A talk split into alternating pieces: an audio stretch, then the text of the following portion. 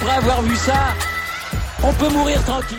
Bonjour à toutes et à tous et bienvenue dans ce podcast pour débriefer le dernier Grand Prix de la saison.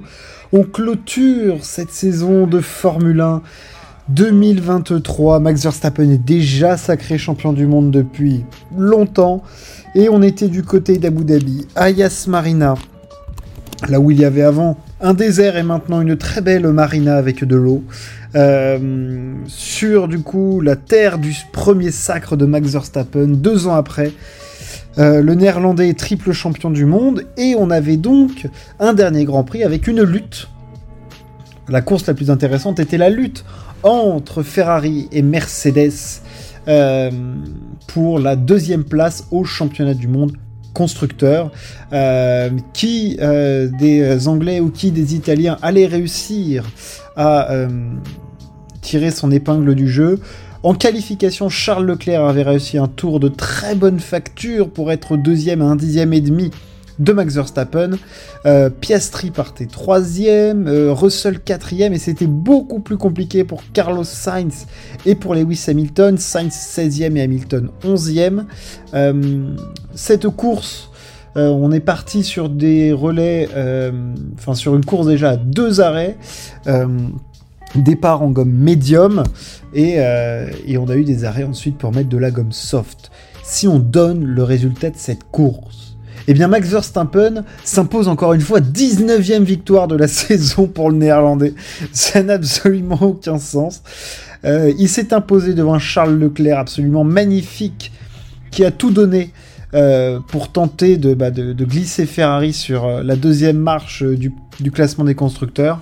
Malheureusement, Ferreira échouera euh, parce que George Russell finira troisième suite à la pénalité de Sergio Perez qui s'est accroché avec la Milan Norris qui fait d'ailleurs une cinquième place, Piastri est sixième, euh, Alonso septième, Tsunoda 8, Hamilton course plutôt très compliqué 9 et on l'a pas entendu, Carlos Sainz, 18ème. Euh, euh, course compliquée, lui qui a tenté des stratégies complètement décalées avec un arrêt au stand dans le dernier tour parce qu'on attendait une safety car qui n'est jamais arrivée. Et, et donc, finalement, Mercedes qui conserve de haute lutte. Enfin, ça a été compliqué et Russell a vraiment tenu à bout de bras l'équipe euh, tout le week-end. Cette deuxième place au constructeur qui était donc euh, l'enjeu principal de cette course, le seul enjeu. Enfin, un, record en plus pour, pour Verstappen dans une saison absolument stratosphérique du néerlandais. Parce que là, on n'en parle pas, mais il vient quand même d'organiser cette course de suite. En toute tranquillité. 1, 2, 3, 4, 5, 6. Oui, voilà, 7. Donc voilà, c'est juste euh, absolument énorme. On aura l'occasion de revenir sur euh, la saison du néerlandais plus en détail, mais enfin, je veux dire, 95% de courses gagnées, euh, plus de 1000 tours passés en tête. Euh, qu'est-ce qu'on a eu d'autre? Évidemment, plus de, plus de 10 victoires consécutives. on a eu droit aussi à 19 victoires. Enfin, je veux dire, enfin, le record de points, le plus grand écart avec le deuxième. Enfin, c'est peut-être la saison, sans doute, la plus aboutie de l'histoire de la Formule 1. Euh, voilà, 19 victoires, 12 pole position. Enfin, c'est absolument stratosphérique. Euh, parlons de la lutte euh, Mercedes-Ferrari.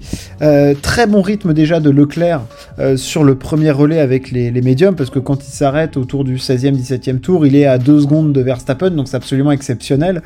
On s'attendait à ce que ce soit plus compliqué, évidemment avec la gomme blanche, la Red Bull étant excessivement euh, forte sur ce type de gomme et la Ferrari étant plus en difficulté. Ça n'y a pas loupé, mais Leclerc avait quand même le, largement le rythme pour être deuxième à la régulière, euh, malgré les remontées de Perez, bon, qui n'a jamais mis en danger Leclerc. Euh, Russell a parfois été un petit peu menaçant à deux secondes, mais globalement c'était derrière. donc franchement, non, non, Leclerc a été exceptionnel et il finit très très bien sa saison. Euh, faut le rappeler quand même, euh, trois enfin 5 premières lignes sur les 5 dernières courses, 3 pôles positions, 2 euh, podiums. Malheureusement, il peut pas prendre le, départ au Brésil, il est disqualifié aux États-Unis. Donc globalement, sur les 3 dernières courses qui finit, il fait podium. je veux dire, c'est du très très haut niveau ce qu'a fait Leclerc. Et moi, ce que j'aime beaucoup, c'est que Ferrari a vraiment réussi sur la deuxième partie de saison à comprendre sa voiture, à l'amener dans une fenêtre de fonctionnement qui était bien meilleure, euh, à faire fonctionner les pneus. Voilà, ils sont vraiment rentrés en profondeur sur la compréhension de la voiture et les évolutions qu'ils pourraient en faire. Et je pense que sans être au niveau de Red Bull potentiellement l'année prochaine, mais voilà, ça amène quand même un souffle neuf et un Leclerc à l'aise dans cette voiture qui montre qu'il doit être le pilote numéro 1. Il finit au classement, au finish, euh, devant euh, notre ami, euh, notre ami Sainz, devant Lando Norris aussi, à égalité avec Alonso. Donc voilà, il a quand même voilà, franchement, c'est une très bonne fin de saison pour Leclerc et je pense qu'il peut repartir avec beaucoup de fierté sur les dernières courses et ce qu'il a montré parce que non, c'est quand même du, très solide. Euh, voilà, comme pour Verstappen, j'y reviendrai après, mais euh, très bonne fin de saison de Leclerc. Et en ce qui concerne Mercedes, eux, ils finissent un petit peu plus dans la pampa. Ça a été très compliqué cette course pour. Euh, pour Lewis Hamilton, hein, qui euh, n'a jamais pu être vraiment euh, dans la lutte qu'il voulait, c'est Russell qui lui a fait une course avec un très bon rythme sur tous les types de gomme.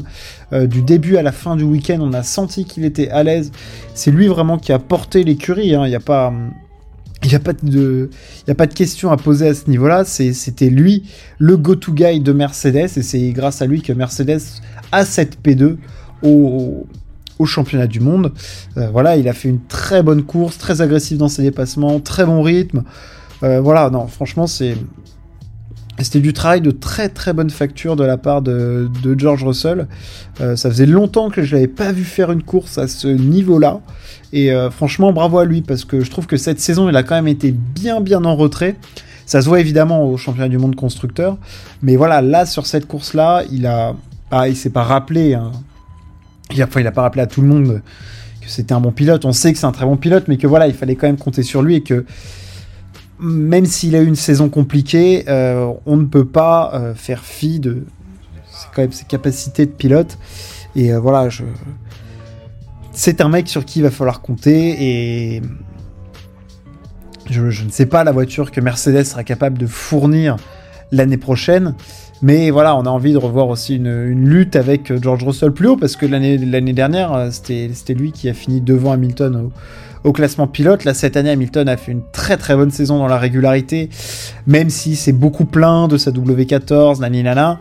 Euh, bon, voilà, il n'était pas avec un tracteur non plus, il était quand même avec une voiture qui fait P2 au championnat du monde constructeur. Oui, il n'a pas gagné de course, mais il était peut-être en face face au meilleur euh, duo pilote euh, monoplace de l'histoire de la Formule 1. Donc voilà, tu peux pas non plus tout, tout avoir.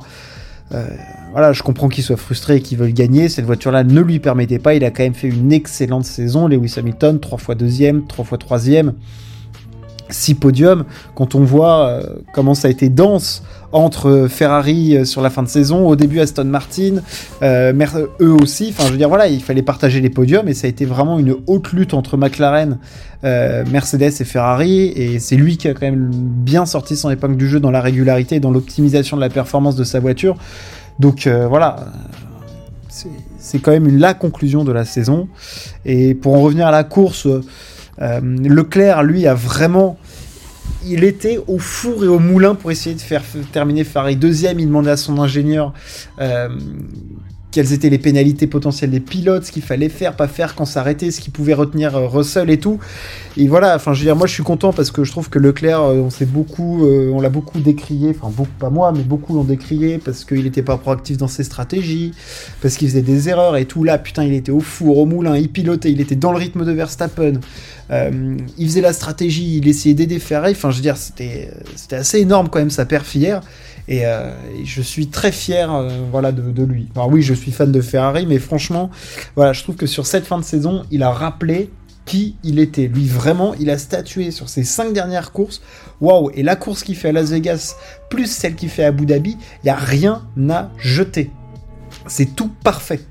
Je veux dire, comme je dis souvent, Leclerc, Donnez-lui une bonne voiture du début à la fin et pas de soucis de fiabilité ou autre, mais c'est un pilote exceptionnel. J'en suis convaincu qu'il peut mener une écurie très loin. Voilà, c'est euh, certain, c'est dans ses gènes.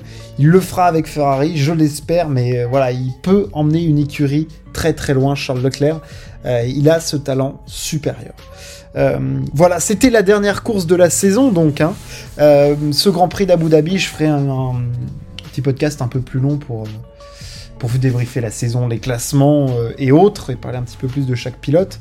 Mais voilà, la Formule 1, c'est fini. De retour fin février, début mars. Entre-temps, il y aura les présentations des voitures, les tests hivernaux, on aura les premières réponses.